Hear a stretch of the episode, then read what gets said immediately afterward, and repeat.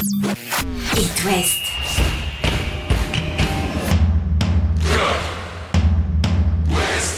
Cop West. Chaque lundi et jeudi à 20h. Simon Rongoat, Catel Lagré.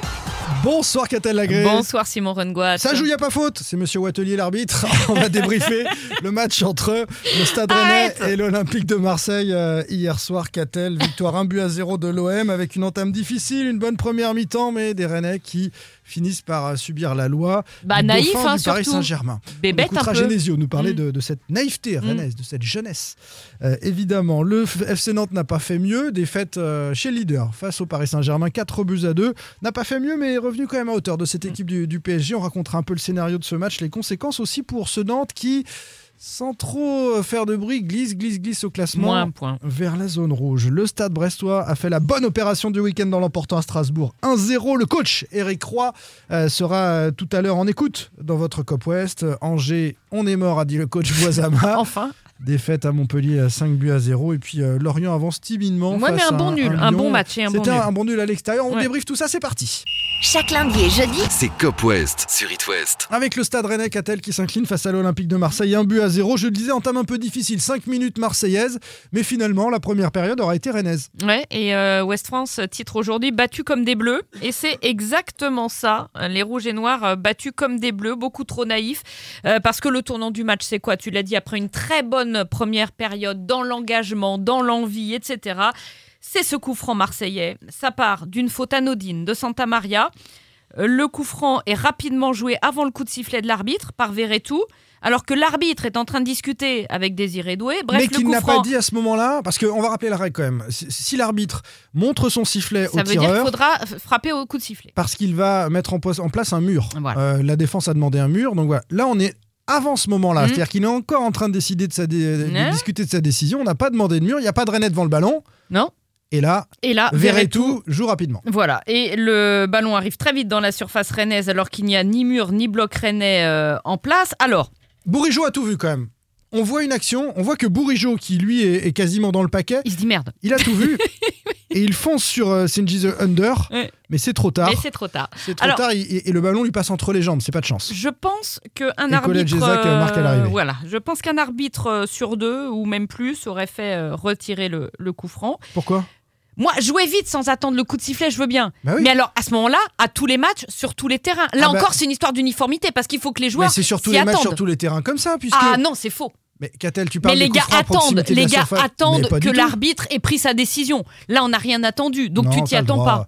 Non, non, moi je suis pas d'accord. C'est quelque chose qu'on apprend en U9. Non, bah, Mais si euh, les Il n'y a pas francs- d'uniformité là-dessus non plus, les comme dans plein de Non, mais choses. tu parles des coups francs à proximité de Oui, la surface oui, de réparation. oui. Parce que euh, dans l'entrejeu, euh, un coup franc, c'est coup franc et tu joues. Mm. On n'attend pas un coup de sifflet de l'arbitre Mm, pour siffler. mm. D'accord, on est d'accord. On est d'accord. Bon, là, c'est à proximité de la surface. euh, c'est la règle. Et franchement, en équipe de jeunes, c'est ce qu'on nous apprend. Attention à pas vous faire surprendre.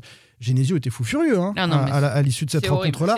Sur, sur ce but-là. On l'écoute Genesio et puis on, on débriefe ensemble. Quand le niveau euh, s'élève, en face de nous, on avait une des meilleures équipes du championnat ce soir. On a vu la différence entre une équipe euh, mature et une équipe euh, un peu moins mature.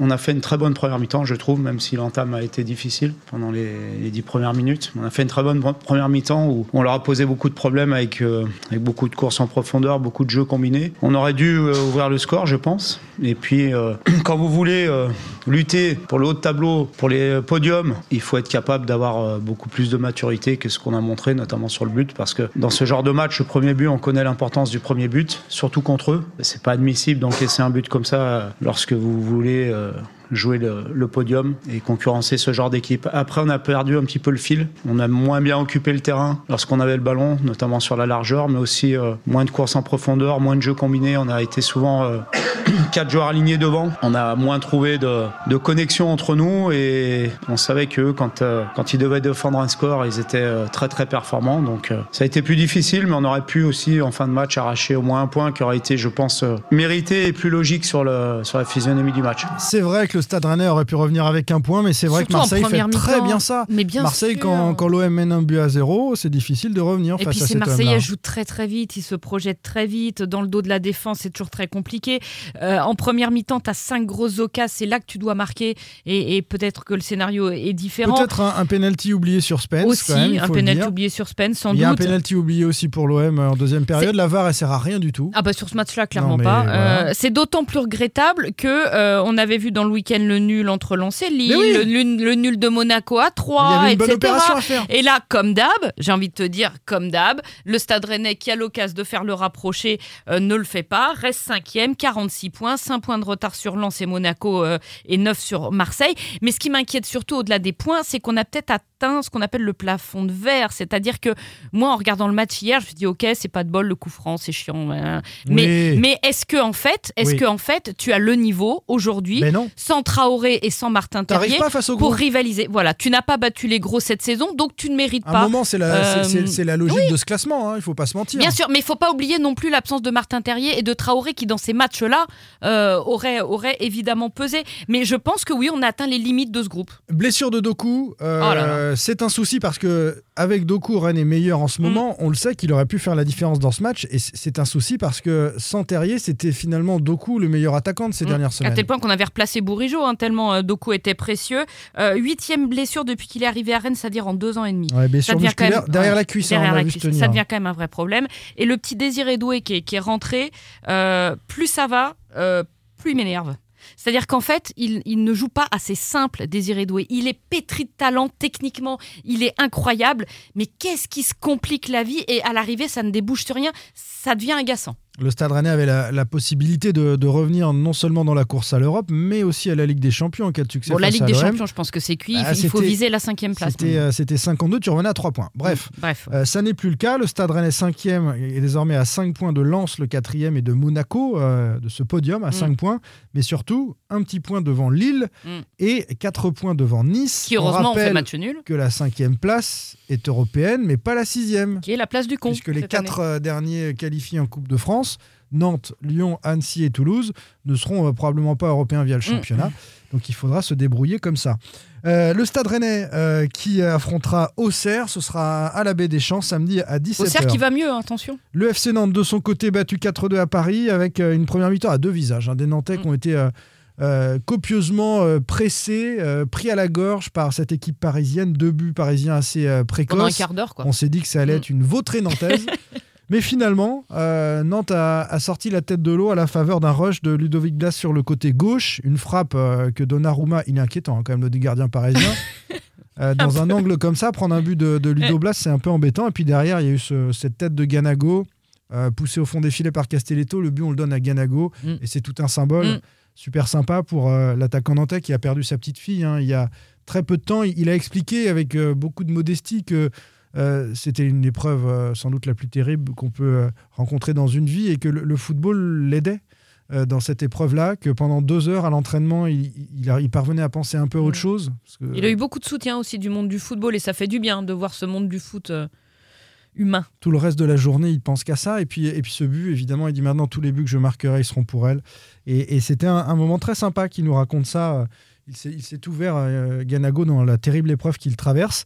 Euh, Nantes est donc revenu à 2-2. Et puis en seconde période, Paris a creusé l'écart avec euh, le but de Mbappé, le quatrième. Le deux- le 201e l'occasion d'un record que les supporters nantais euh, ont saisi pour euh, bah, chanter. Alors que l'hommage était rendu dans le Parc des Princes, eux, c'est pas leur problème. Donc ils ont, chanté les supporters. Ça, a donné sur des débats sur les réseaux sociaux qui servent un peu à rien. Bref, on écoute euh, Ludovic Blas, le buteur et sans doute le meilleur nantais sur la pelouse. C'est toujours pareil, c'est une équipe qui, a la maîtrise du ballon, c'est très compliqué pour nous. On déclenche des pressings et ils, passent à travers, c'est des joueurs exceptionnels, donc c'est c'est compliqué de, de jouer contre ces équipes-là. On fait les choses pour revenir dans, dans ce match, donc euh, c'est sûr qu'on est un peu déçu de, de- de perdre avec deux buts d'écart aujourd'hui. C'est sur, euh, sur ce point-là où, où je suis content de l'équipe, c'est euh, on aurait pu sombrer et, et prendre une valise ici, donc, euh, donc on s'est dit que c'était pas fini à, à 2-0 et qu'avec un but on aurait pu euh, les mettre en, en difficulté et c'est ce qui s'est passé. On a, on a bien réagi. Après en deuxième mi-temps, ils ont, euh, ils ont augmenté le niveau et ça a été compliqué. Le FC Nantes 14e avec euh, plus que 6 petits points d'avance sur la zone rouge et un bloc d'équipes à affronter qui va pas être facile. Ce sera face à Nice dimanche, puis Lyon. Lyon, Reims et Monaco. Après, ça va être euh, sur la fin de championnat plus accessible quand Il ne même. faudra pas avoir trop dévissé d'ici là. Auxerre, 3, Brest, Strasbourg, Toulouse. Je pense que Nantes devrait se maintenir cette saison, même s'il y a 4 descentes. Je, je l'ai vu se renforcer cette équipe euh, au mercato hivernal. J'ai du mal à penser les, les Nantais en difficulté jusqu'au bout, mais ce sera pas facile. Les Brestois, eux, vont se battre. Et ils l'ont montré à Strasbourg. Victoire 1-0, succès salutaire. Merci Franco Nora. Oh là là, très précieuse victoire. Merci Franco Nora qui marque juste avant la mi-temps, qui rate le break à l'heure de jeu. Et merci Marco Bizotte qui a fait un C'est vrai. énorme match encore dans, dans le but. Euh, il fallait les prendre ces trois points avant de recevoir le PSG euh, samedi euh, prochain. Et Brest sort de la zone rouge, 15e avec 23 points. Certes, un tout petit point d'avance sur Auxerre, premier relégable, mais c'est toujours bon à prendre. On n'écoute pas Cantona, Eric The King, mais Eric Roy, bien sûr. Ah, C'est une victoire importante, oui, c'est sûr. On a dit que c'était pas un match décisif parce qu'il y a encore beaucoup de matchs derrière, mais il est évident que quand tu rencontres un concurrent direct dans la situation où on était, on voit que tout le monde se bat et prend des points. Il était important aussi qu'on on brise un petit peu la spirale dans laquelle on était. Et c'est vrai que ce match, ces trois points, ils sont, ils sont quand même les bienvenus. Je les avais mis en garde sur, euh, sur, l'ambiance ici à la Méno, sur euh, ce stade, euh, cette, euh, ce public, euh, l'intensité qu'il allait allait mettre tout de suite. Donc c'est vrai qu'on a répondu à ce niveau-là. Et après, quand on a eu la possibilité, on a joué aussi, on a posé des problèmes et, on a imposé aussi un rapport de force euh, que l'on voulait. Donc, euh, donc voilà, les deux équipes étaient un peu dans la même, euh, dans la même situation et un peu dans le même plan de jeu, d'essayer de faire reculer l'adversaire, de mettre des ballons euh, dans les zones libres et puis euh, après de presser au second ballon. Donc euh, voilà, c'était c'était un match qui a été euh, âpre, euh, mais euh, avec un, un bon esprit. Et c'est vrai qu'à l'arrivée, c'est une grande satisfaction quand même que les garçons aient, aient répondu comme on l'attendait. Une victoire 1-0 des hommes d'Eric Roy qui permet qu'à tel au SB29 de prendre un petit point d'avance Ouais. sur la zone rouge avant d'accueillir le Paris Saint-Germain samedi à 21h à Le Blé.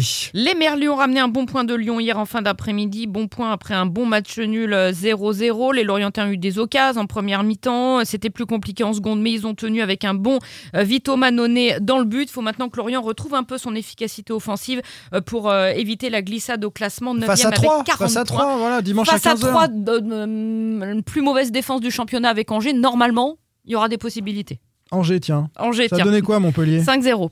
5-0, on sait plus si on doit pleurer ou rire. Bah Euh, Non, mais c'est triste hein, de c'est-à-dire voir que cette maintenant- couler. hein, parce qu'elle que- était pas loin à un moment. hein. Oui, bah là, elle était très loin. Maintenant, quand tu joues Angers, tu sais que c'est 3 points hein, euh, d'office. Euh, alors, Boisama a innové. À la mi-temps, il a changé toute sa défense. Donc, comme ça. Et ça a été Mm. Alors, ça a la débandade. La débandade. Bon, bref. Il a dit quoi, Boisama après le Boisama, match? il a dit Je pense que c'est mort pour le maintien. On lui avait soufflé, je pense que nous, ça fait quelques semaines qu'on le dit. Ouais, Je sens des joueurs qui de abandonnent. cristal, hein. Je sens des joueurs qui abandonnent. Il faut faire quelque chose.